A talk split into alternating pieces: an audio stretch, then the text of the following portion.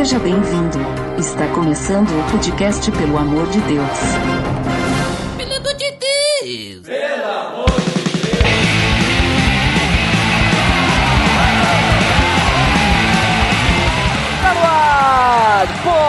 Podcast, pelo amor de Deus. Eu sou Ed Drummer e velhice não existe. O que existe é experiência, né, Jairo? Com certeza, hoje eu tô muito feliz porque eu sou o jovem caçula dessa turma. Geralmente a minha idade hoje não é natural isso. Olha só, porque tu tá, tá se achando velho, Jairo? Cara, eu já me considero assim que eu tô na flor da idade, por exemplo.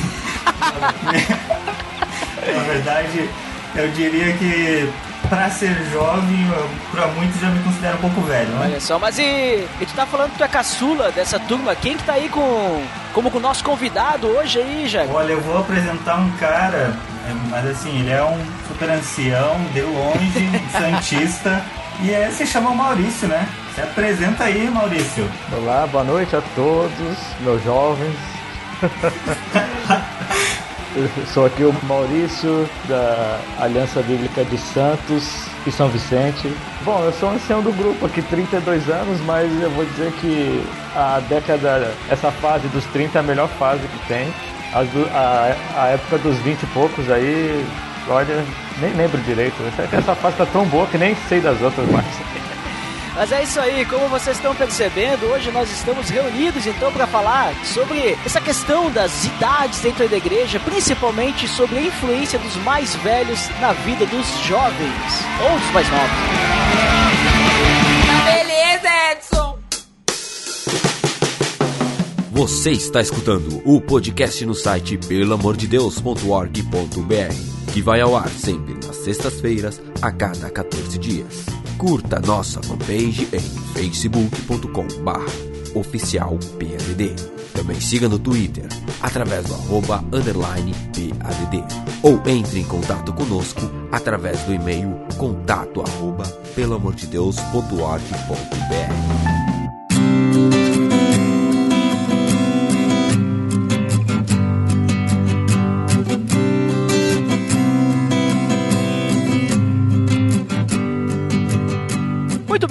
pessoal, como eu comentei, a gente vai falar sobre a influência dos mais velhos, né, na vida do- dos mais jovens, das pessoas mais novas. A galerinha aí, né, que tá aí na internet, acha que sabe por causa que leu alguns artigos, escutou alguns podcasts com o Nicodemos, né? Então, escuta alguns podcasts de teologia ou estudou alguma coisinha assim. Aí essa galerinha acha que sabe muito mais que a voz da experiência, como nós temos hoje aí. O, o Jairo disse é mas ele tava brincando, né? Porque a gente sabe que ancião é acima dos 80. Ou, ou não, não sei.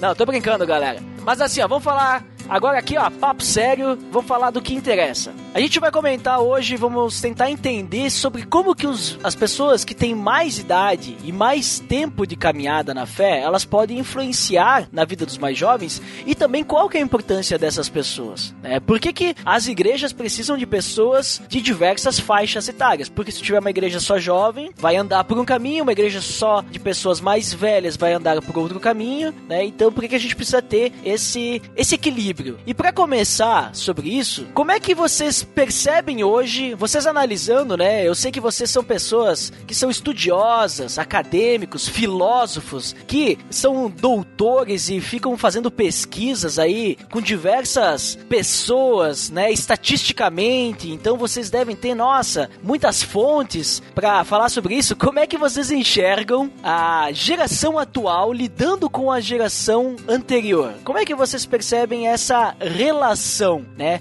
Principalmente hoje que se fala muito sobre a questão da idolatria da juventude. Até vocês podem comentar o que que seria a tal da idolatria da juventude, né? Nesse contexto aí. Quem é que pode começar a nossa conversa falando sobre esse assunto, né? Que vai ter que partir principalmente, né, de uma análise científica de observação. Olha, acho que vai começar com o jovem, o, o cara com cheio de energia e entusiasmo, né? Porque. Olha ali, ó, alguém que tem conhecimento de causa. Aqui, aqui É, tem tem informação, o- entendeu? Aqui tem. O cara que tá vivendo isso, né? Mas a brincadeira à parte, esse termo do idolatria da juventude é, é- tem um texto que ele baseia muito isso, que é um texto do Ministério Fiel, que ele fala sobre esse assunto todo. E uma um bom conteúdo assim para a gente poder entender esse termo, é, primeiro a gente precisa olhar para nossa cultura, né? Tipo, a gente olhar para o contexto que a gente está vivendo e que talvez iniciou muito tempos atrás já, antes de Maurício, por exemplo, ter nascido, antes de quando começa a cultura de valorização da música, do pop, da, da próprio rockstar, as galera tipo de assim de querer começar as tribos, que era onde valorizava muito o ser jovem, ou a questão de por as pessoas ter uma tribo onde eles queriam se diferenciar das pessoas mais velhas e foi valorizando-se isso, criando tipo muito uma publicidade em cima dessas pessoas. Então, a gente podia ver até a propaganda da Coca-Cola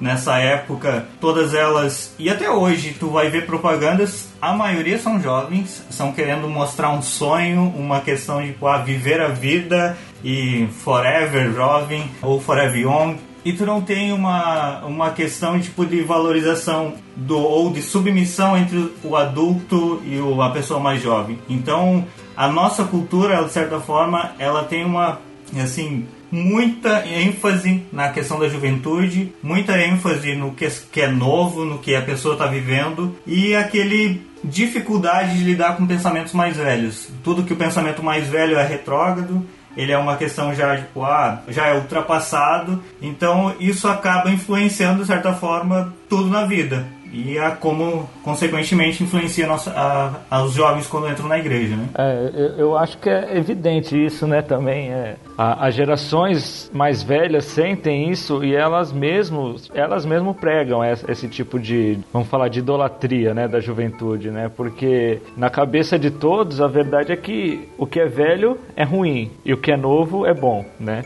Mas nem sempre é assim, né? Nem sempre o que é velho é ruim, né? Porque eu tava até com, com os amigos meus, tá? A gente fazendo intercâmbio de célula e a gente falou, ó, a célula dos velhos e a célula dos novos. Eles todos se ofenderam na hora, né? Começaram, calma assim, velho, não sei o quê, e fazendo vários questionamentos, mas a gente falou, pois qual que é o problema? Velho é velho, novo é novo. Só que a gente fala velho, a gente ofende, né? Quando a gente fala novo, a gente é, elogia, né? Então, mas é ter essa percepção de que nem, nem, nem só porque é velho é ruim, é difícil. As pessoas elas não olham dessa forma, né? Justamente por causa disso, onde tudo que é novo presta, o que é velho não presta, né? Exceto quando a gente fala aquela célebre frase: "No meu tempo era melhor". Sim, no meu Aí tempo. Aí a coisa antiga fica melhor do que é sim, coisa sim. nova. A gente, a gente, eu tô começando a usar a frase, pô, faz 10 anos que eu não faço isso, faz 15 anos que eu não, eu não, eu não vi essa pessoa. Quando você começa a usar, faz 10, faz 15, passados dois dígitos, você já começa, poxa, mas eu nunca usei essa frase. mas sabe que ouvindo vocês comentar sobre isso, eu tava pensando aqui porque eu vivo em uma região que ela é afastada da capital, né? A gente poderia chamar aqui de interior, né? E até porque a gente tem uma grande parte aqui da, da minha cidade, da região, é zona, é zona rural, né?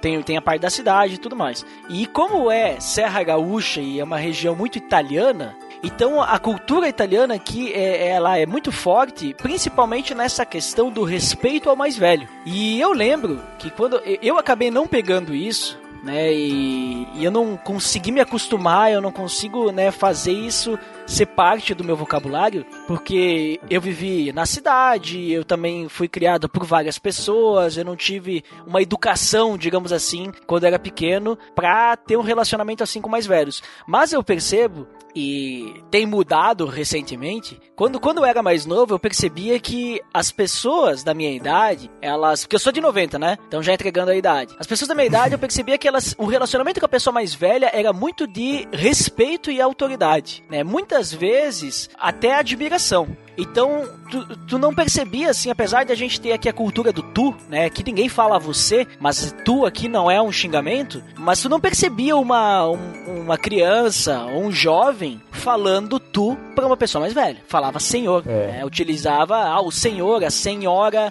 é, o seu fulano, a dona fulana, sabe? Existia esse negócio de respeito. E eu acabei não pegando isso. Né? Eu acabei tratando de todos para igual, que eu percebo que essa geração que, tá, que veio depois da minha, né? E até um pouquinho da minha, mas a minha ainda tinha um pouquinho disso. Essa geração que veio depois da minha já não tem mais isso. Parece que se perdeu, sabe? Se perdeu esse ensino porque daí foi começando a se aceitar. Naquela época, nossa, chegar pra uma pessoa mais velha, principalmente cultura italiana, e, e chamar de tu era, era ofensivo. Tapa na é, boca. Não podia.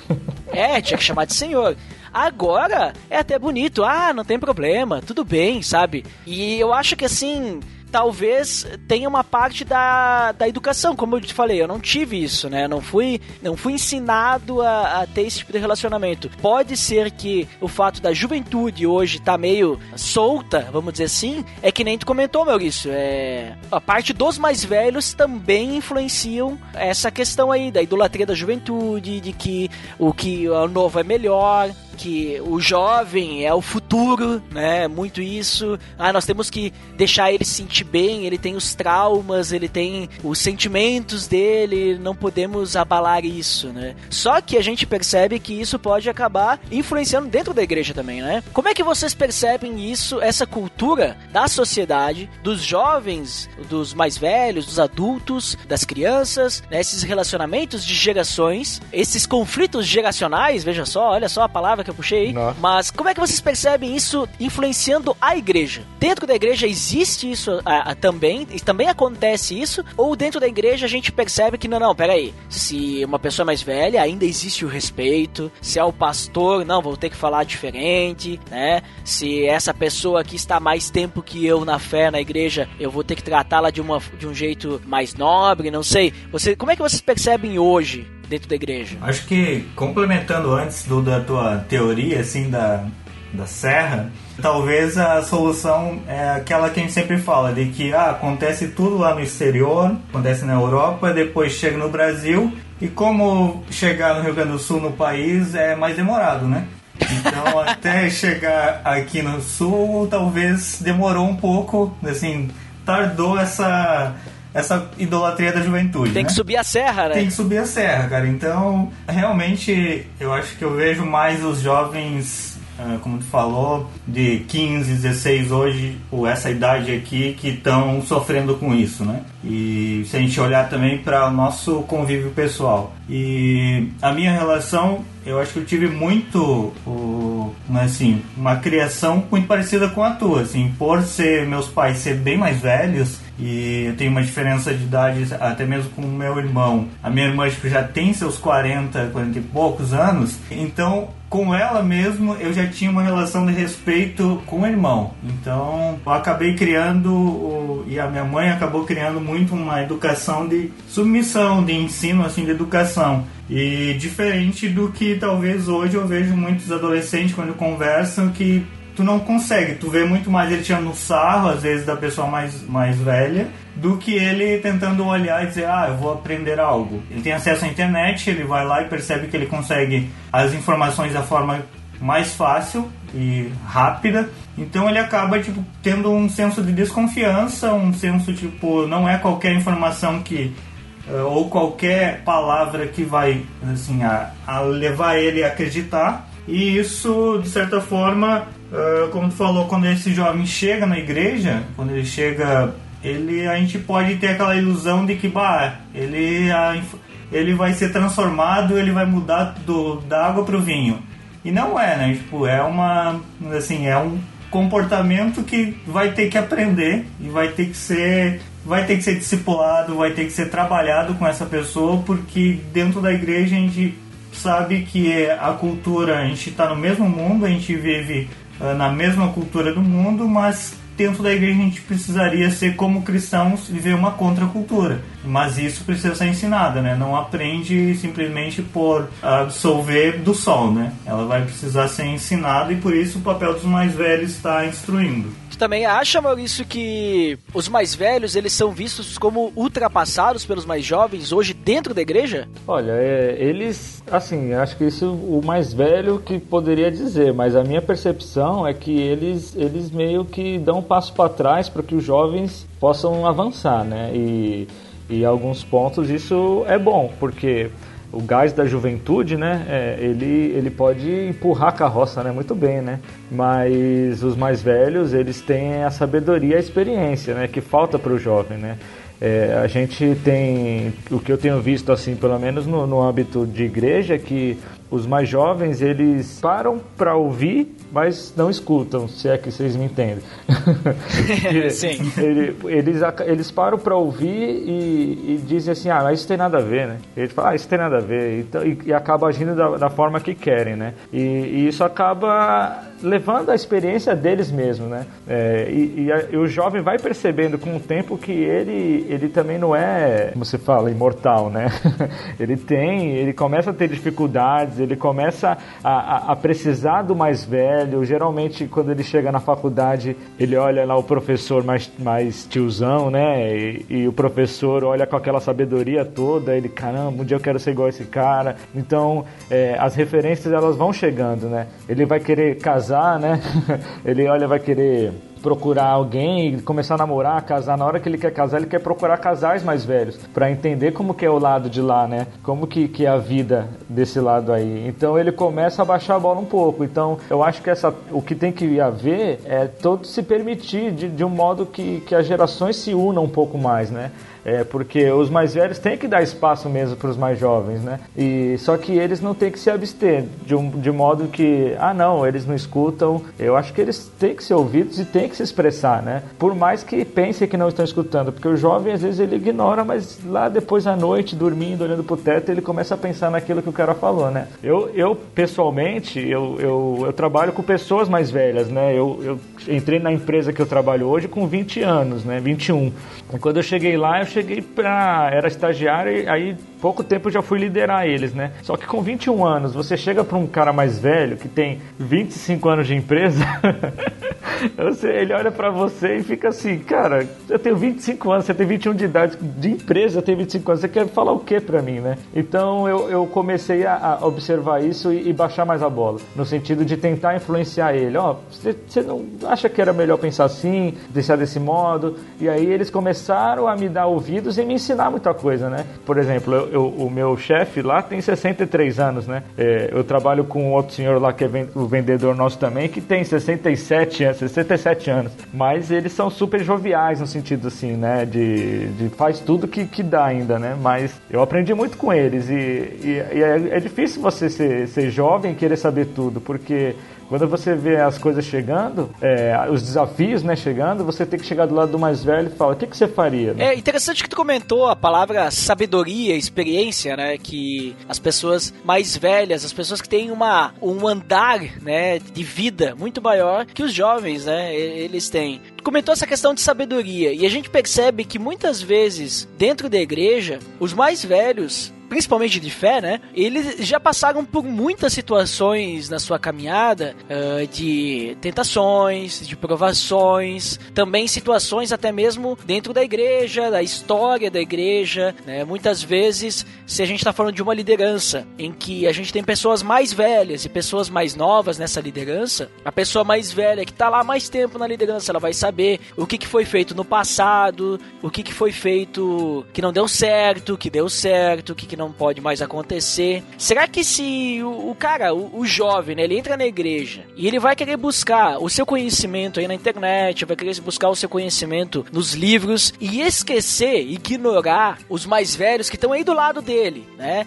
Estão ali prontos só para poder ajudar, para exercer o seu dom, vamos dizer assim, ou exercer, uh, servir, né? Servir o mais jovem, poder ajudá-lo nessa caminhada através da sua experiência, sua caminhada com Deus. Será que ele não vai estar tá também deixando de lado um pouquinho ali da, dos erros, né, do, dos acertos que ocorreram na igreja, principalmente se a gente fala de alguém de liderança, porque eu vejo assim, pô, se a pessoa que é liderança é, é, líder mais velha, né? E ela me diz assim: olha, não vamos fazer desse, desse, jeito. Daí eu vi lá no site, né? Lá o superigreja.com que diz: não, nós temos que fazer desse jeito. Aí o mais velho diz: não, não faça desse jeito, porque não vai dar certo. As pessoas não, não, não funcionam dessa forma, né? Não é assim que a gente lida com pessoas. Eu digo: não, não o cara não sabe nada, né? Ele tá muito ultrapassado, agora são novos tempos, é, a cultura é diferente, eu vou fazer, né? Será que a gente também não tá deixando ali um pouquinho de lado a funcionalidade da igreja, né? Da gente ter essa. um ajudando o outro, um servindo ao outro, quem já passou por aquilo pode ajudar. O que, que vocês acham? Será que a gente desprezar essa sabedoria, deixar de lado, até porque a Bíblia fala sobre isso, mas depois a gente vai entrar na Bíblia,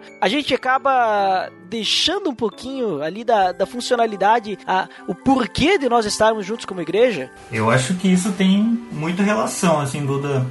Se for falar do papel, assim, eu analisando a minha vida, eu vejo que hoje eu incentivo um jovem ou as pessoas mais novas que eu, por exemplo, a se relacionar com mais velhos, por ter. É quase como tu pegar um atalho, assim, dizer assim, ah, ao invés de tu ler 10 livros, tu realmente ver exemplos e conviver com pessoas mais velhas é muito mais. não é rápido, não diria isso, mas é mais verdadeiro, porque tu tem aquela experiência e tu tem um referencial, né? Porque eu acho que o jovem ele carece de exemplos às vezes, ele carece de poder ter um, uma referência e sempre está tentando buscar e às vezes tu, na internet ele não vai conseguir encontrar da melhor forma ou ele também está transmitindo para um lado virtual as coisas e e aí a gente está meio que desviando da visão bíblica, né? Como a gente tá, como a gente percebe muitas passagens que a gente vai estar tá, podendo olhar depois. E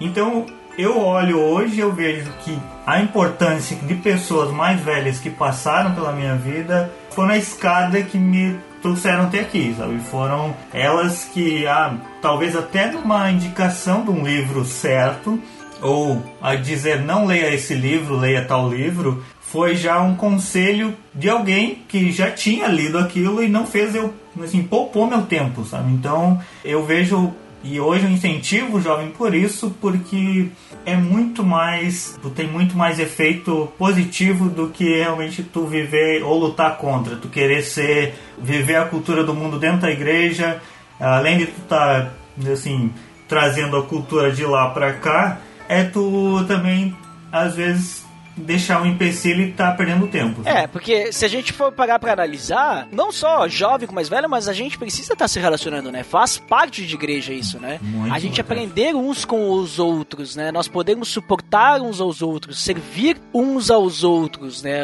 Muitas coisas uns aos outros, né? Os 25. É, né? porque é assim que a gente cresce como igreja, né? E, e daí, a, analisando também nesse ponto, Maurício, deixa eu te perguntar uma coisa. E o que acontece quando a gente tem.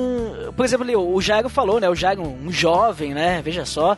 É, dizendo que é importante nós buscarmos os mais velhos, temos, né, que ir atrás.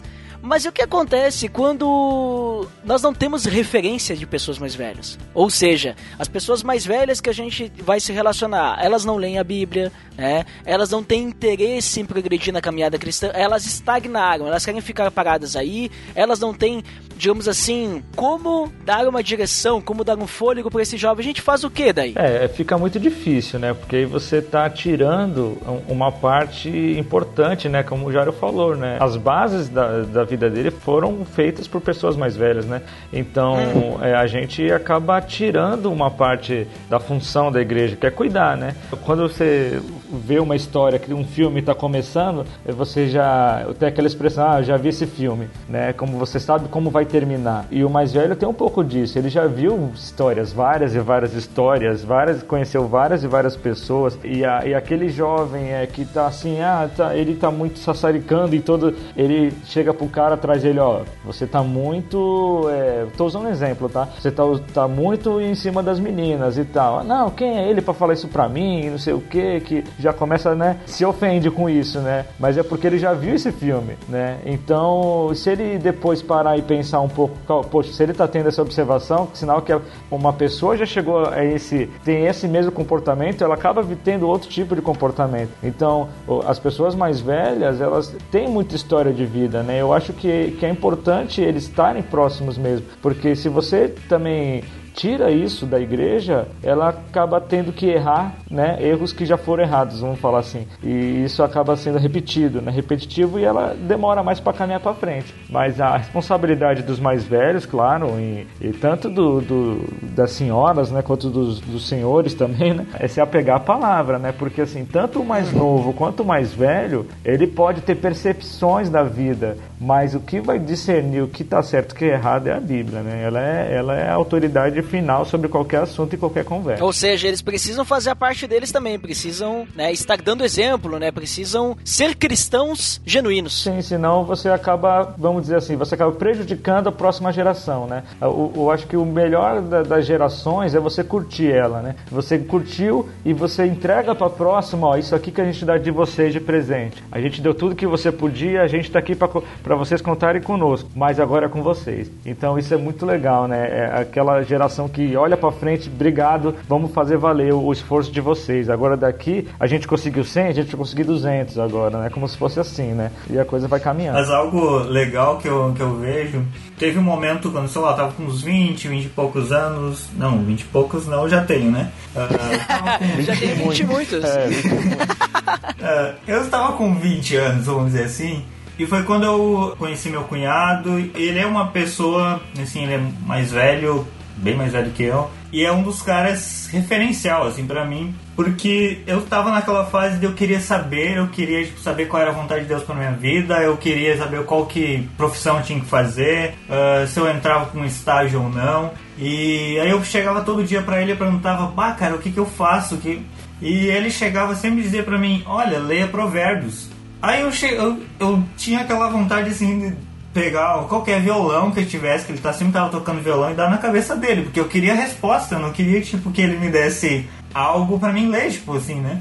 E eu demorei para entender assim que o jovem em si ou até mesmo eu reconheço que a gente não, não tem muito a busca pela sabedoria e a gente não prioriza isso, né?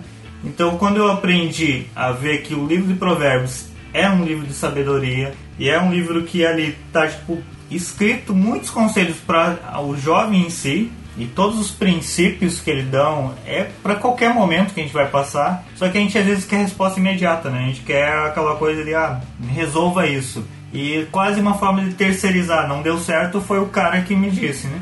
Então, eu agradeço muito a ele porque foi o cara que me assim, aprende, leia a Bíblia. Não foi o cara que chegou e me disse, ah, olha, leia simplesmente isso ou leia aquilo. Ele fez eu aprender a ter gosto pela Bíblia e, assim, a desfrutar do que eu ia aprendendo, né? Então, é, como o Maurício falou, tipo, se o mais velho não tiver o gosto ou não tem o prazer pela Bíblia, ele não vai conseguir instruir e dar um conselho uh, simplesmente na, na experiência dele, né? Tipo, a experiência dele pode ser totalmente diferente, a história pode ser outra história que o jovem está passando, e como é que ele vai falar? Então, se ele não tem um princípio para ser assim, ordenar o princípio para orientar o jovem.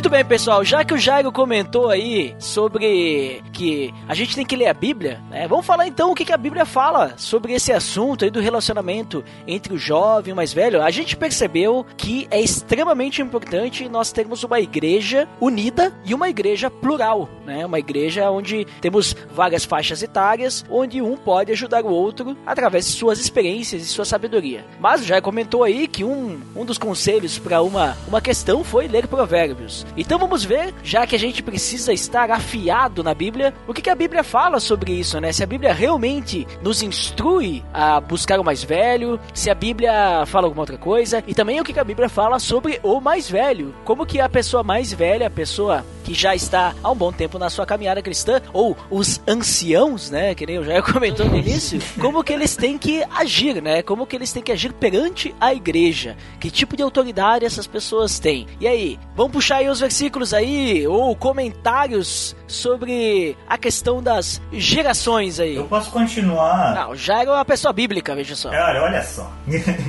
eu posso continuar, tipo, ressaltando que Provérbios vai falar muito. Eu acho que Provérbios todo deveria ser um, um, um livro e que eu sempre, acho que eu aprendi com meu cunhado, começa um discipulado com um jovem, eu digo, ah, leia primeiro Provérbios, vamos ler Provérbios juntos e, e vamos tentar identificar. E eu tenho um Provérbios que é o 11 e 14, que ele fala de que, a segunda parte dele, que ele diz assim, que na multidão dos, uh, de conselhos tu vai encontrar segurança. E então isso é uma, assim, uma forma que eu aplico muito hoje na minha vida, porque às vezes a gente fica na confiança de, ah, do nosso pensamento, na confiança do momento, mas te esquece de conselheiros, conselhos de pessoas que assim têm uma base bíblica, mas também às vezes teve experiência.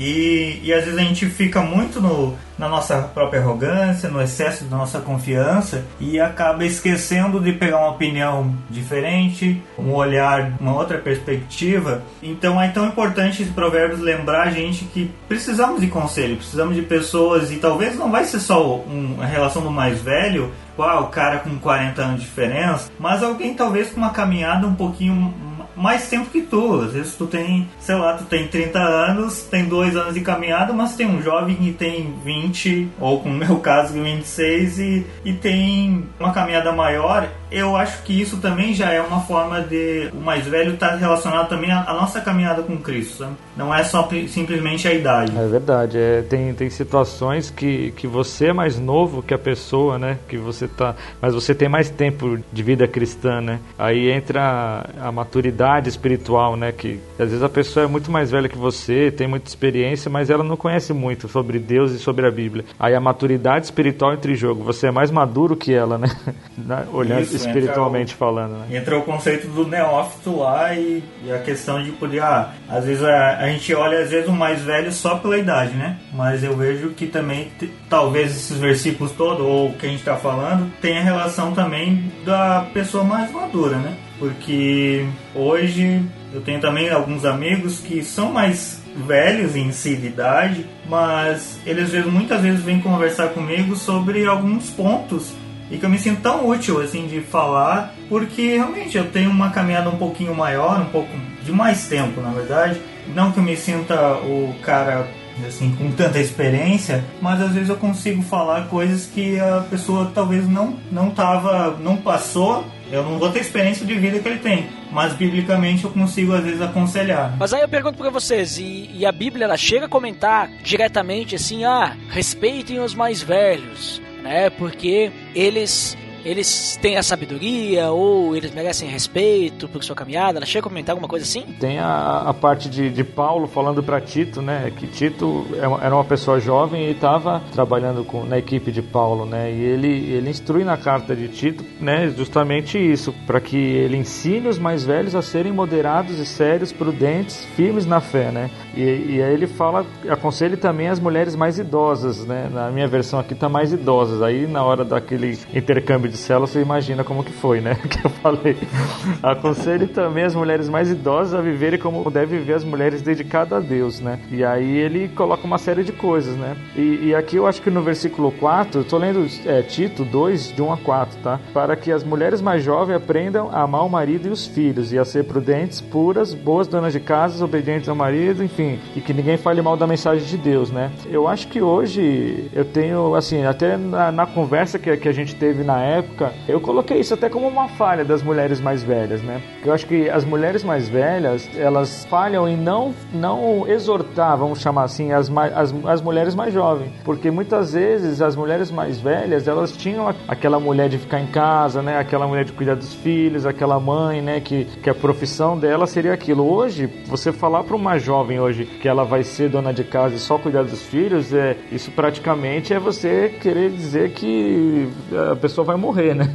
É um suicídio, né? Mas é porque hoje é diferente, né? Hoje as mulheres hoje já estudam, tem todo aquele tipo de, de engajamento que tem que ter mesmo, porque a vida hoje é diferente. Você não tem que matar um frango, é, cortar um pescoço de uma galinha, depenar ela para fazer um almoço. Hoje você compra um frango já fatiado, né? O sasami lá, né?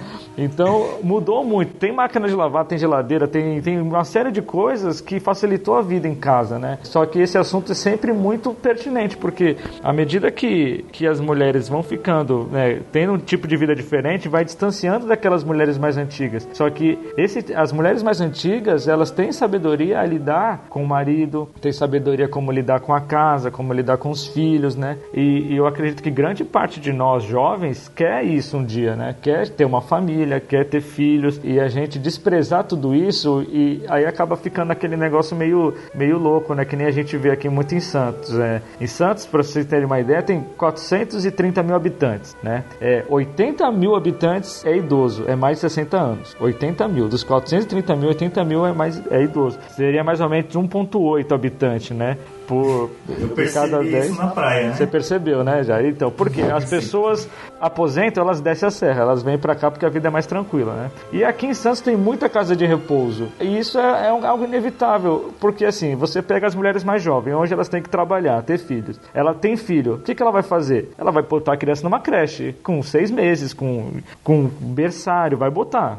Não- não- nem se questiona isso. Eu tenho que trabalhar, tenho que fazer, tenho que. Enfim. Você acha que uma criança dessa, que foi posta seis, com seis meses de idade, numa creche, quando ela ficar mais velha, ela vai cuidar da mãe, do pai? Ela vai botar numa casa de repouso, né? Então é a cultura. A gente só tá dizendo para elas como que, que- como que é o valor das coisas, né? Não que seja errado ou certo, enfim, não tô colocando aqui o mérito da coisa, tô colocando a cultura como que ela tem caminhado, né? Em Santos tem mais de 44 casas de repouso, só em Santos, né? Nossa. Então é muita casa. Eu sei disso porque a minha esposa trabalha com isso, né? Com, com nutrição e ela tem. Ela vai nessas casas de repouso, home care, e tem idoso que fica durante o dia. Tipo, entra de manhã e sai, e sai à tarde. Tipo assim, uma creche também para idoso, né? Porque não pode ficar sozinho em casa. Então. Aquela história do- dos filhos cuidarem dos pais, hoje já está mudando, né? Então, a Bíblia é muito sábia em nos dizer, assim, é, as- não pode ter uma quebra de geração. As mulheres mais velhas, elas é outra geração, é, mas elas têm que ensinar as mais jovens, né? E,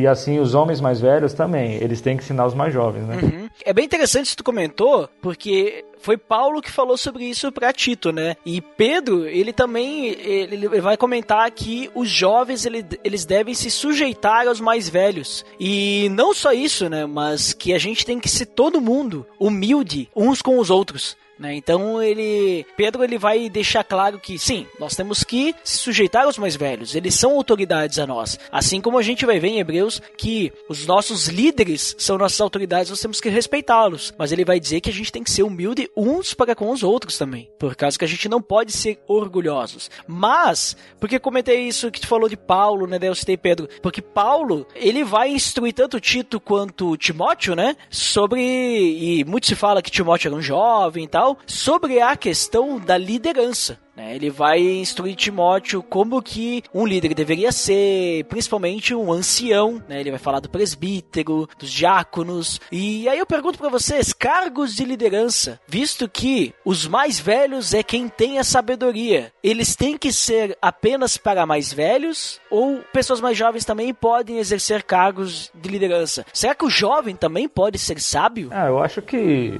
o jovem pode ser sábio, né? E se ele não for, ele tem que orar para Deus dar sabedoria. Tem que buscar isso, né? É, eu acho que, Tem que que a- ler dez vezes provérbios. É, dez vezes, né? Eu, eu, eu acho que a liderança ela, ela é o encontro de duas palavras. Eu acho que é disposição e disponibilidade, né? Se você tem disposição e tem disponibilidade, você vai, vai conseguir caminhar né, na liderança. Eu acho que se você tem disponibilidade, mas não tem disposição mais para poder gastar tempo com gente, eu acho que não, não cabe para você, entendeu? Ou se você tem muita disposição, mas não tem tempo também, a sua vida é corrida, você escolheu fazer um curso à noite, um, é, trabalhar à tarde, fazer de manhã yoga, sei lá, na praia, você não tem disponibilidade, então também não dá para você querer fazer tudo. Então eu acho que é um encontro dessas duas coisas. Se é novo ou se é velho, eu vejo que não faz muita diferença. Claro que algo feito por alguém mais velho vai ter a cara mais velha. Aí não tem como reclamar. Ah, mas nessa igreja tudo é assim. Você quer fazer algo diferente? Vai lá, filho. Se, se, se aprume, né?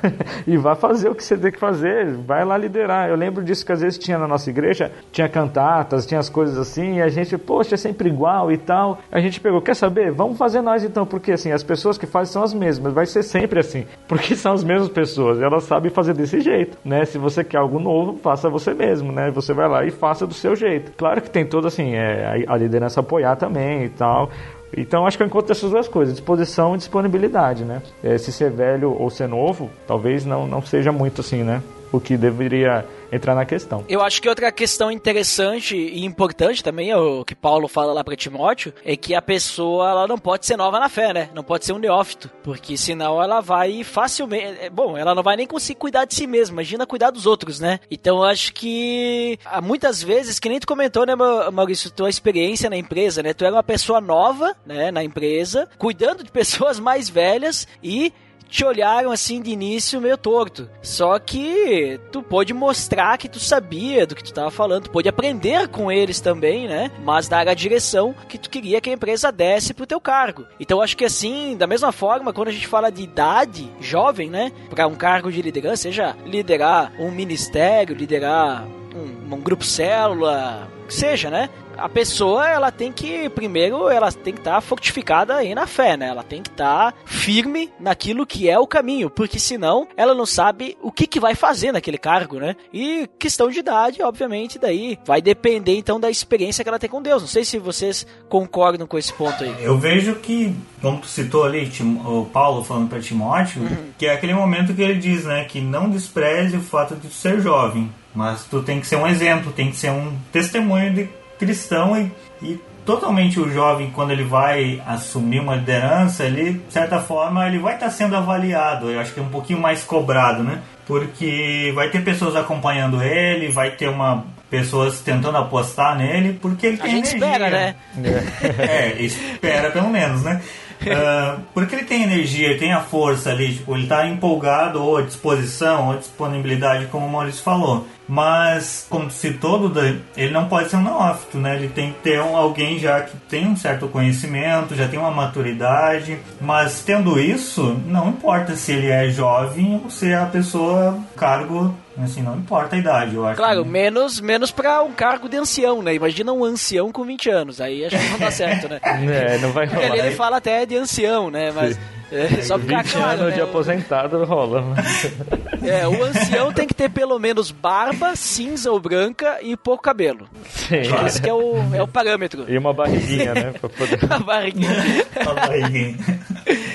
Mas, mas interessante, a gente comentou então sobre essa importância. A gente vê que a Bíblia mesmo ela fala dessa importância das gerações estarem é, se conectando, um, um tá servindo ao outro, essa questão da, é, da, importância do respeito, né, da autoridade da pessoa mais velha ou a pessoa que simplesmente tem um cargo de autoridade. Mas a gente, como a gente comentou no início, a gente tem vivido, né, uma época, uma uma era aí que os jovens eles querem se isolar, né? Eles querem se afastar. O jovem não quer conselho de mais velho, porque mais velho é careta. Ele quer conselho de youtuber, né? quer conselho do carinha lá do Instagram, lá. É, então como é que a gente faz dentro da igreja para aproximar essas gerações? Até vocês deram alguns pitacos aí, citaram algumas coisinhas na, nos diálogos de vocês aí, mas como é que, assim, uma forma prática, assim, algumas ideias que vocês teriam para a gente poder tentar aproximar as gerações, tentar influenciar essa aproximação entre jovem e pessoas que não são tão jovens mais, né? para que eles possam caminhar juntos, possam perceber essa a qualidade em estarem andando juntos. Olha, eu só quero trazer um dado antes que é bem interessante que eu acho que fala fecha o tema falando lá da importância de um jovem pode ter liderança em si, que fala sobre que Calvino, por exemplo, ele tinha apenas 27 anos quando ele publicou as Institutas da Religião Cristã. O quê? Heresia. Era 27 anos, cara. Então, Dura, tu tem que publicar logo as tuas, né? Eu vou, vou, publicar mais que ele, só para mostrar que. Né? Sim. Uh, Lutero, por exemplo, ele tinha 34 anos quando ele fixou as 95 teses. Então, esses dois, por exemplo, dois já anos, são um bom né? exemplo. é, Maurício, tem, vai lá um pouquinho mais. São dois exemplos de que, cara, a liderança jovem, eles eram jovens. E, e, essa referência que são grandes referências que a gente tem no, na história do cristianismo. Jesus morreu, tinha 33. Jesus jovem também, influenciou o mundo inteiro. Assim, só, só, assim, você falou uma ideia prática, né? Aqui na nossa igreja surgiu uma ideia desse tipo, né? Até para uma jovem mesmo, né? Que, que teve a iniciativa, né? A Liana, ela fez o projeto Amem um Jovem. Ela chamou as células familiares, os adultos todos da igreja, as células familiares da igreja toda, e a, a gente se reuniu lá e ela explicou como seriam as tarefas. Ó, você vai escolher um jovem dessa lista, ela colocou uma foto de cada um, fez um, um livrozinho com cada foto de cada um, telefone, e, e ela dividiu entre as células, né? Os adolescentes, os jovens de Santos, os jovens de São Vicente. E aí tem as tarefas lá, é tomar uma refeição, contar como foi sua conversão, é, é, é algo assim, uma iniciativa que, que, veio do próprio jovem sentindo a, a, falta dos mais velhos entre nós, né? Então, que legal. E aí foi isso aí tá, tá rolando assim, tá sendo tá sendo algo bem bem diferente. E, e os jovens estão assim, mas quem, quem vai me procurar? Porque assim, é, não dá para todo mundo procurar, entendeu? Então vai ser dividido em vários meses. Então em seis meses todos vão ser procurados. Mas eles estão, pô, mas quem é que vai me procurar? Ninguém me procurou ainda. Por quê? É, calma, rapaz, calma, alguém vai te procurar, fica tranquilo. Então já tá dando ansiedade nos jovens. Você vê como é Você que tá trabalhando isso. Sempre tem aquele que é o último a ser escolhido no time, né? Sim, então, então é. É, então, esse último que ser escolhido aí, é, ele já tá nervoso. Então, é, pra você ver assim, às vezes a gente, o, o mais velho acha que o jovem não quer saber. Mas é que jovem é diferente. A gente não adianta você pegar e dar bom dia, boa tarde, boa noite. O jovem você tem que pagar uma pizza para ele. Para você influenciar, você tem que pagar uma pizza, tem que comer com ele. Ele não vai pagar, ele não vai ter dinheiro. É, isso é fato. Não adianta você chegar, ah, vamos almoçar junto, esperar que, ah, não, tô sem dinheiro. Ele vai, primeira coisa que ele vai dizer é isso. Então você tem que ter, o mais velho tem que ter esse, esse papel, né? De você estar tá com a sua família, chama um jovem para sua casa, vamos lá almoçar, almoçar com a gente esse domingo e tal. E aí, né, mostrar para ele as fotos fotos quando você era jovem também, né? Tava com aquele Alckmin pendurado na, na, na cintura e tal. E aí, esse tipo de coisa é, vai trazer, eu acho, para os jovens essa realidade. Então, é, essa iniciativa que, que teve aí na, na nossa igreja tá, tem sido bom, tem sido diferente. Eu posso contar daqui seis meses como é que, tem, como é que foi, porque agora tá no começo, mas o pessoal tá, tá animado. É, eu, eu acho importante o mais velho, né? Ou qualquer pessoa, no caso, ser ela mesma, né? Ser, ser o, o, original, que nem eu falei ali, né? Pedro ele fala que nós temos que suje se sujeitar aos mais velhos, nós temos que ser humildes para, com, para com os outros, né? Então, muitas vezes, uh, o mais velho vai querer ser cool, né? Ser da galera jovem, e aí ele vai chegar lá com as gírias de 20 anos atrás, né? vai, vai, querer fazer parte ali da rodinha é, e não é. vai dar certo. Vai andar de skate, vai quebrar o braço, né? Vai, vai, não adianta o mais velho querer ir falar de tecnologia com o jovem, que o jovem tá conectado, sabe mais. O jovem vai ficar realmente ali tirando sarro e tal, e não vai respeitar, e aí vai afastar mais. Mas agora, é, numa conversa que a gente falou, né? Bota comida no meio, né? Não, Sim, tem que coisa ter. assim, ó, cristão tem que ter comida na mesa. Se não tem, tem comida, não funciona. É. Mas uma refeição, falar de conversão, isso aí tu falou bem interessante, falar da, de experiências, é, é, é relacionamento, né? Eu sempre lembro, assim, de uma pessoa que que eu conheço da Aliança é, de Caxias, né? Que toda vez que eu converso com essa pessoa, toda conversa que eu tenho com ela é, é edificante. É, eu nunca. E é uma pessoa bem mais velha que eu, né? Tem idade para ser meu pai e até mais. Eu nunca converso com ela assim, algo que não, não posso utilizar para depois, não seja edificante ou não vai me adicionar nada, sabe? Algo que seja só para estar tá conversando aí, pra jogar conversa fora. É sempre edificante. E eu nunca vi essa pessoa falando comigo assim, algo que não fosse valer a pena. Então isso, isso marca, né, gente? A gente vê e a gente começa a absorver ali uh, a sabedoria, né? A pessoa, ela tá sendo útil para mim, né? Tá me instruindo, tá me ajudando, mesmo que ela esteja contando ali uma experiência, um testemunho, né? Então a gente percebe nisso. Acho que isso que tu comentou, Maurício, relacionamento aí, uh, poder se juntar é uma boa dica aí pra unir a galera e, e, fazer as pessoas perceberem que umas precisam das outras. Sozinhas elas não vão conseguir andar muito na caminhada cristã, né? Olha, a teoria do, do Maurício de pagar pizza eu posso dizer que eu fui vivenciei isso, né?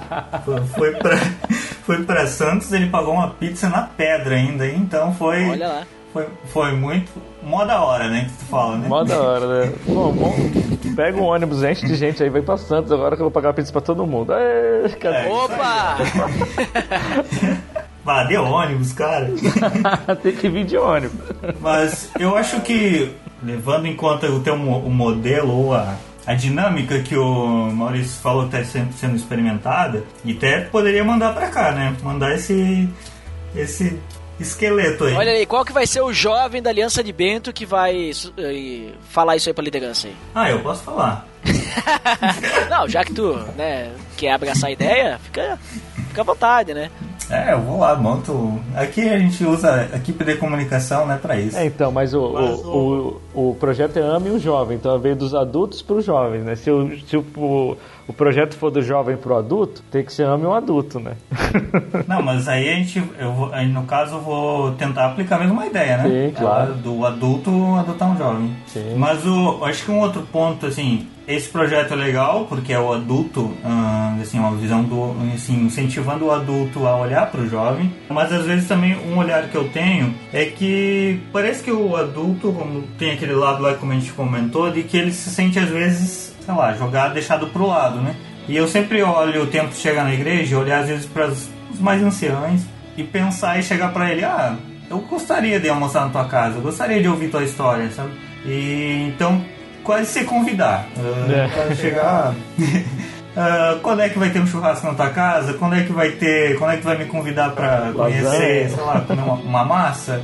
E, e, isso funciona. Para mim tem funcionado assim, quase todo mês sempre tem algum, alguma coisa que eu posso fazer e é tão legal porque daí às vezes algum deles com, abrem um convite para me convidar mais jovens, abrem, sei lá, teve um momento que Uh, eu perguntei para um, um cara da igreja, ah, quando é que tu vai fazer uma janta? Eu nunca jantei na tua casa. Ele falou, ah, vou fazer final do ano, mas aí tu pode convidar mais sete jovens. Caramba. Aí, tipo, foi uma super janta, teve até vinho, assim, né? Então, isso foi legal porque deu uma integração, sabe? Então, se, alguns jovens talvez podem ter aquela mais aquela cara de pau de conseguir aproximar. Eu acho que pode fazer, sabe? Tem esse, essa iniciativa dos dois lados. Acho que ela precisa ter. Vai ter pessoas que às vezes vão conseguir, uh, um mais velho conseguir integrar, o quanto um mais novo conseguir fazer isso, né? Mas e aí, Jairo, tem alguma outra dica aí pra dar pro pessoal? Olha, acho que tem uma outra questão que é às vezes tu, além de se convidar para uma janta,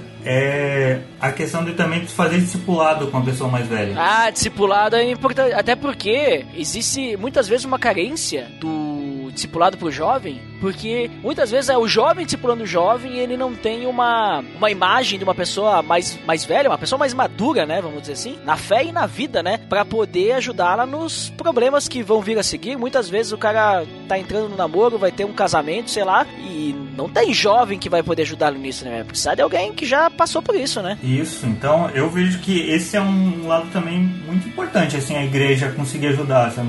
Porque às vezes carece de pessoas, uh, adultos que vão conseguir estar discipulando todos os jovens. Geralmente a nossa igreja tem mais jovens do que às vezes adultos. Não, não é verdade. o que acontece é que os adultos não, não querem botar a mão na massa. Ah, então tá. Mas... não, vamos, vamos, vamos colocar as cartas na mesa aqui, tá? Nesse ponto eu me considero jovem né? Entendi, vamos lutar por ele, pra nossa classe, né? Os anciãos, tem aqueles lá que fazem e estão fazendo de tudo para ajudar as outras pessoas, os mais jovens também, mas a gente não pode também sobrecarregá-los, né? Isso, Temos que pode ser... fazer os outros, né, que não estão agindo, agir também. Precisamos fazê-los se movimentar. Talvez ir lá se oferecer para comer na casa deles. Olha, é um começo, né? é o começo. É o começo. Mas eu vejo, teve o caso, por exemplo, que comecei a discipular um jovem e no início a gente estava no mesmo nível, assim, mesmo caminhada em si. Mas no momento que ele começa a namorar e que eu percebi, cara, eu não tenho essa experiência, eu fui tentar encontrar alguém dentro da igreja que tivesse. E assim, eu fui lá e falei, olha, acho que seria bom tu talvez começar um discipulado agora com outra pessoa.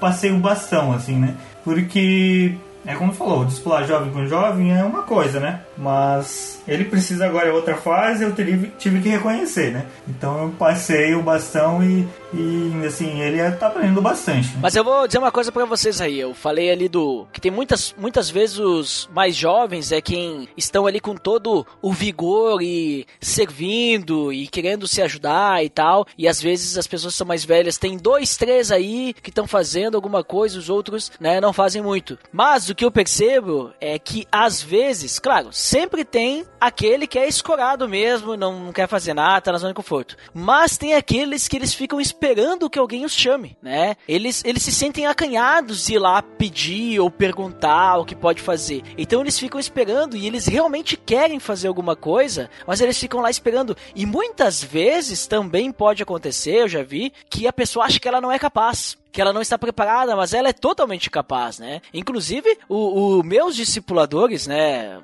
A gente faz discipulado em casal e minha esposa, eles achavam que não eram capazes de discipular alguém. Nós já estamos aí em discipulado desde antes da gente casar, mas faz uns três anos já que a gente está fazendo discipulado com eles, né? E eles achavam que não eram capazes. A gente foi conversar com eles, ah, mas não sei se a gente consegue discipular vocês e tal, porque nós temos problemas, né, no nosso casamento. Eu disse, não, mas vocês vão poder falar para nós aí como que é um casamento de verdade né? Pessoas tão experientes, também os problemas que vocês estão passando vão poder nos instruir, até para vocês, né, se motivarem a resolvê-los. Então, assim, às vezes eles ficam acanhados, né? talvez, tipo, ah, apagou aquela chama, né, do, do vigor, né, de, de querer estar tá aí fazendo um monte de coisa e foi esfriando, foi esfriando e aí acham, bah, eu não consigo mais, sabe? Fica aquele medo. Então, às vezes tem que partir mesmo do jovem aí lá e chamar atenção. Bah, vamos lá comer alguma coisa, vem fazer um discipulado comigo. Quero, quero conversar, quero te conhecer, né? Acho que é por aí, né, Jair? Muito isso, cara. Eu acho que uma coisa que é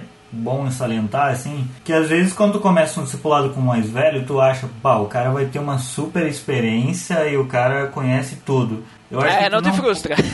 não entra nessa expectativa, sabe? E eu acho que Deus vai usar o mais velho também para quebrar isso. Pra trabalhar Ele é tão pecador quanto tu é. é. Pra trabalhar tanto com a tua expectativa, com teus altos padrões, às vezes que tu coloca, e aí tu vai reconhecer alguém humano, vai conhecer alguém que é igual você, que teve os, tem os mesmos erros, tem as mesmas dificuldades, mas ele tá mais tá mais tempo talvez lutando e tá ali tipo uh, se mantendo, né? Então, tá mais então, calejado. Isso. Então é, acho que foi isso muito que Deus tem trabalhado na minha vida, assim, andar com uma pessoa mais velha, é é trabalhar assim muito na minha decepção, assim, de ver, cara, como eu tinha colocado um padrão e como eu achava que Patrick é o cara perfeito, ou assim, não. Uh, Deus tem trabalho e é o mesmo, mas a pessoa é humana. A pessoa também tem seus pecados. Né? Eu acho que a palavra é amor, né? Quando você você Perfeito. ama alguém e eu acho que você consegue influenciá-la e ajudá-la, né? E, e, quem se sente amado se abre para outra pessoa também para para que ela possa também influenciar a sua vida, né? Então, é, esse amor tem que vir dos dois lados, é uma via de mão dupla, né? Se você ama o, a pessoa e ela te ama, vocês vão conseguir juntos caminhar, né? Porque um não quer o mal do outro, né? Afinal de contas, então, os dois querem que, que querem melhorar, querem avançar né, na vida. Se você passa por um problema e a outra pessoa nunca viveu isso, ela vai orar por você, que é Deus que vai dar a solução para isso, né? Então, eu acho que passar essa experiência junto é muito mais valoroso do que te dar resposta pronta para depois você avançar, né? Isso. Acho que uma das coisas que Deus começou a trabalhar bastante é que na mesma época eu estava lendo o livro do Cartas de um Diabo a Seu Aprendiz, que é do C.S. Lewis, e que é muito legal o livro, pois é um outro lado, né? É o, assim, o diabo ensinando o seu, assim, seu pupilo a como ele trabalhar com um jovem e a tentar, tipo, enganar ele. E ele, ele tenta falar, tipo assim, ah, quando tu for pegar um jovem cristão, uma pessoa, tu tenta colocar ele no, nos padrões, elevar o padrão dele e colocar ele também pensar somente no presente, não pensar no futuro, ou às vezes pensa só no futuro e não pensa no presente. E isso, quando eu li essa carta, eu vi assim, caramba, eu tô caindo nessa cilada. E que é um livro escrito por C.S. Lewis, assim, imaginado, né? Desse, nossa Deus, é aqui que eu preciso arrepender, né? Então, eu acho que é importante também tu aproveitar e ler livros e isso é uma forma que te abre a mente assim também.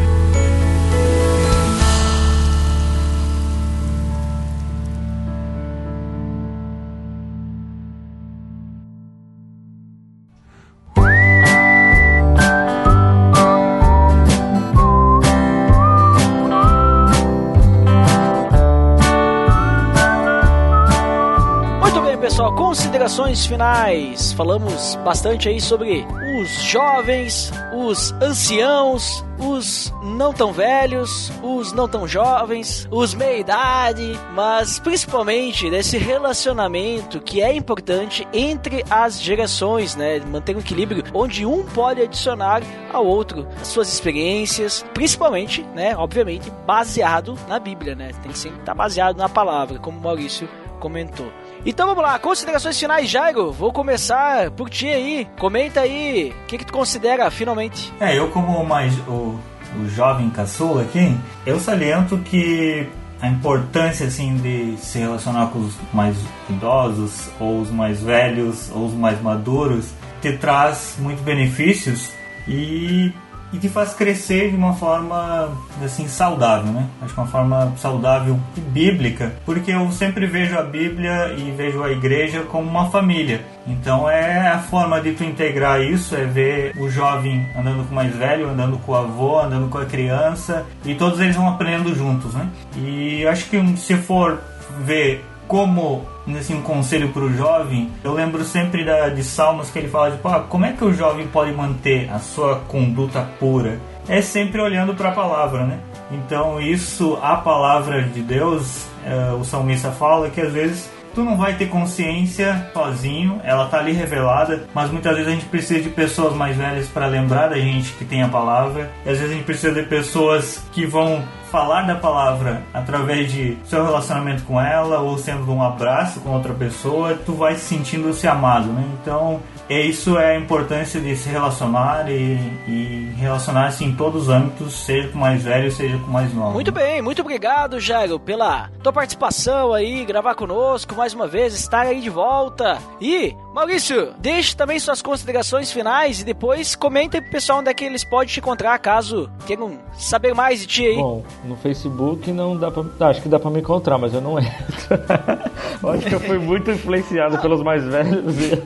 É, hoje não, caso tu tenha algum, alguma coisa na internet, né? Normalmente tem algum convidado, tem algum site, algum blog, alguma coisa assim, quer deixar aí, a gente deixa, deixa espaço. Se tu não tem nada, também não, é, não, não, tem nada. Eu, tenho, assim, eu moro em Santos, se alguém quiser me encontrar, quiser vir para Santos, a gente se encontra aqui, a gente apresenta os jovens daqui de Santos, de São Vicente. E, bom, quero agradecer aí pelo convite aí, muito legal participar desse, desse podcast aí, me sentindo alguém importante aqui hoje. E eu acho que é bem isso mesmo. Eu acho que assim, é, a ideia assim é, mais jovem, você é importante, você é igreja, né? Mais velho, você é importante, você é igreja hoje também. Não é igreja do, do passado e nem o jovem é igreja do futuro. Os dois são igreja, assim como criança é igreja também, né? Se a gente deixar para esperar para o futuro ou, ou deixar o passado, ou ficar só deixando a igreja no passado, a gente não vai viver o hoje, né? E essa dinâmica hoje do velho e do jovem ela é muito valiosa para as próximas gerações, né? Então a gente tem que pensar como um todo, né? E, e, Jesus ele traz essa dinâmica nossa que, que é o que é o mais legal assim, igreja, né? Onde você pode sentar com um cara mais velho, uma outra família, ir lá e celebrar com ela como se fosse a sua. Isso é uma coisa que, que é fantástica assim, né? Quem não tem pai tem um monte de pai dentro da igreja, quem não tem mãe tem várias mães dentro da igreja, quem não tem filho tem filho adoidado na igreja. Então isso é o que Deus traz, né? Deus nos traz. Eu mesmo que não tenho filhos, crianças, minha célula é cheia de crianças, elas me abraçam e tudo. Essa semana até a, a, a, menininha lá da célula tava falando com a mãe, a mãe falou que eu não era tio dela de verdade, né? Ela ficou chateada. Não, mas como? É o tio Maurício. Não, mas ele não é irmão do seu pai, ele não é irmão do papai nem da mamãe, ele é tio assim. Não, mas ele é, de, ele é meu tio mesmo. Então ela ficou chateada. Mas você vê assim como a gente a, é, a gente acaba virando uma família, né? Mais com laços maiores até do que a própria família, né? Mas aí é isso aí que eu, que eu tenho pra, pra deixar com vocês aí e agradecer. Agradecer aí, continua mesmo esse projeto aí que tem de edificado muita gente, é muito legal. Muito bem, muito obrigado, Maurício. Inclusive, link no post do Facebook o Maurício não usa. se me chamar lá, se me chamar lá, eu respondo. Olha ali. Eu até apareceu o Maurício pra me adicionar no Facebook e eu nem adicionei ele, porque eu disse, ah, não vou adicionar alguém lá vai ficar tipo inativo. Mas muito obrigado mesmo de, de, de tão longe aí participar conosco aí dessa gravação aí de mais esse podcast. E eu também encerro dizendo aí, galera, que eu, eu acho que mudei aqui alguns pensamentos durante essa gravação aí. Na verdade, não é que eu mudei pensamentos, mas na verdade eu chamou a atenção alguns pensamentos, né? Eu observar um pouquinho mais sobre esse relacionamento entre gerações, né? Eu tô entre, né, no meio, eu ainda sou, vamos dizer assim, jovem, né? Um pouquinho adulto então eu acho que eu tenho que começar a me relacionar um pouquinho mais com os mais velhos também, aprender um pouquinho mais deles. Não que não me relacione, como eu falei, né? Faço discipulado com pessoas bem mais velhas que eu. Mas eu acho que a gente tem que buscar mais nessa né? experiência, né? Essa sabedoria, que muitas vezes nem eles sabem que possuem, né? Acham que não conseguem nos ajudar, mas podem ajudar e muito, né? Através de sua experiência de vida e seu testemunho na caminhada cristã. Então, acho que, pelo menos, não, não sei para quem está nos ouvindo, mas para mim tem, tem ajudado muito esse episódio já, me fez refletir e quero dizer para vocês que estão nos escutando aí, para quem fica pra área de feedback até daqui a pouquinho, para quem não fica então até o próximo episódio. Até mais!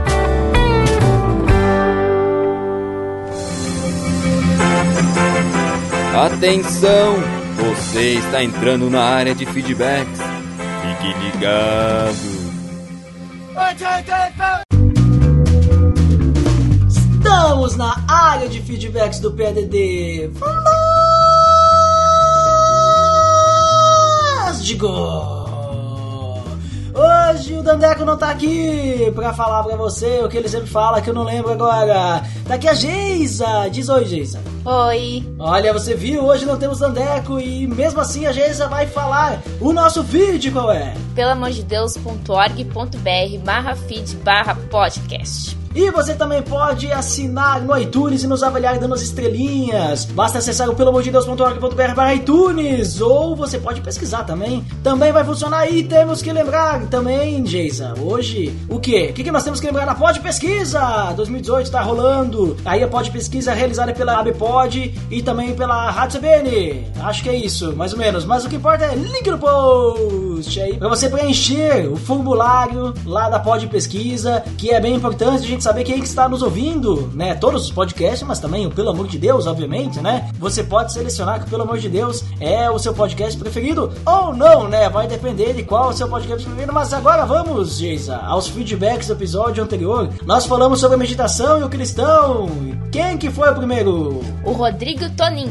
Rodrigo Tonin, uma pessoa estrogonoficamente sensível, o que, que ele disse? Você acabou de ouvir mais um excelente episódio do PADD e está na área de feedbacks com o Ed e o Dandeco. Errou! Não é o Dandeco que tá aqui comigo, hoje é a Geisa. Mas, Rodrigo, não fique triste. Você sabe que você é uma pessoa, né, de uma sumidade estrogonoficamente sensível. A gente sabe disso, né, Geisa? Sim. Né? E não é. A gente não fez esse propósito aqui hoje, realmente o Dandeco não pôde estar presente. O Dandeco está viajando aí pelo país chamado Brasil, né? Porque nós somos do país Rio Grande do Sul, né? E ele está viajando aí a trabalho, não, não conseguimos conversar, mas nem por isso deixamos de ter uma super voz aí para ler os feedbacks. Temos a Geisa aí lendo quem que foi o próximo, Geisa. Abner Lobo. E o que, que o Abner Lobo disse? Estava meditando, não consegui chegar a tempo. Ah, você ficou no ponto, né, Abner Lobo? Não conseguiu chegar, mesmo sendo uma pessoa helicopterizada. Rodrigo Toninho foi mais rápido que você.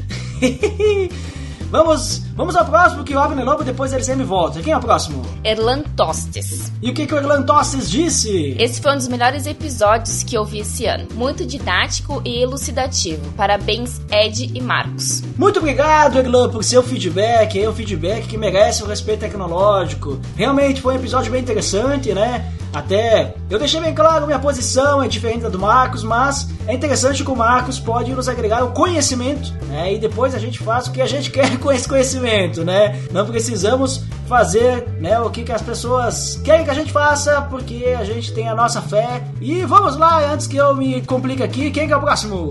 O Abner Lobo. Opa, de novo, Abner Lobo. O que, que ele disse? Caramba, que episódio! Aprendi muito aqui. Obrigado e parabéns, Ed e Marcos. Olha lá o Abner Lobo voltando e deixando seu feedback, deixando seus elogios retumbantes, né? Elogios helps que nos ajudam a continuar aí lendo os feedbacks da área de feedbacks. Quem que foi o próximo? Mael Spinelli. O que, que o Mael Spinelli disse? Graça e paz, pessoal. Excelente episódio, muito informativo e interessante. Muito obrigado, Mael, por também estar sempre presente aqui na área de feedbacks, né? Por ser uma pessoa, né? Cosmoperipatéica, né? Como você diria nas suas palavras. Quem que é o próximo? Rodrigo Tonin. Rodrigo Tonin, de volta mais uma vez. O que, que ele disse? Muito bom episódio. Interessante que a gente acaba tendo um certo receio de algumas palavras. E quando ouvimos, diretamente associamos a coisas negativas, sem pensar no significado e como podemos usá-la de maneira correta. Exatamente, é. Por isso que eu comentei, né? Bem interessante o Marcos trazer o conhecimento dele para nós, né? Que tem muitas coisas ali que a gente nem, nem estuda, nem sabe, até porque, na minha opinião, né? Muitas coisas relacionadas aí, que nem eu comentei no episódio, né? Não são tão necessárias, mas, às vezes, daqui a pouco, né? Podem nos ajudar a estarmos mais próximos de Deus, né? Sermos mais semelhantes a Cristo, sermos mais cristãos. Por isso, muito obrigado, Rodrigo Tonin, por seu, por seu feedback sensacional, Chico, né? Um feedback aí que tá aí, né? E nós estamos lendo, né, Geisa? Sim. então acho que acabou, né? Os feedbacks agora. O que, que vem agora, Geisa? Indicações. Opa, vamos às indicações. O que nós vamos indicar hoje? BTcast 254, Judeus Messiânicos. Link no post, episódio aí, tudo a ver com o episódio sobre meditação, né? Nada a ver o episódio de hoje. Mas fica a dica aí, se você gostou do episódio sobre meditação, fica a dica aí conhecer mais um pouquinho dessa galera aí que são os judeus messiânicos, né? Ou o pessoal que gosta de estudar um pouquinho mais o judaísmo, a cabala, né? Ou coisas assim, né? Cultura judaica, né? Tem os judeus messiânicos que eles são judeus messiânicos e lá no BTcast eles falam sobre os judeus são messiânicos, né? Então fica a dica aí pra você conferir. E acho que por hoje é só, né, Gesa? Isso mesmo. Então tá, então, então até mais. Até.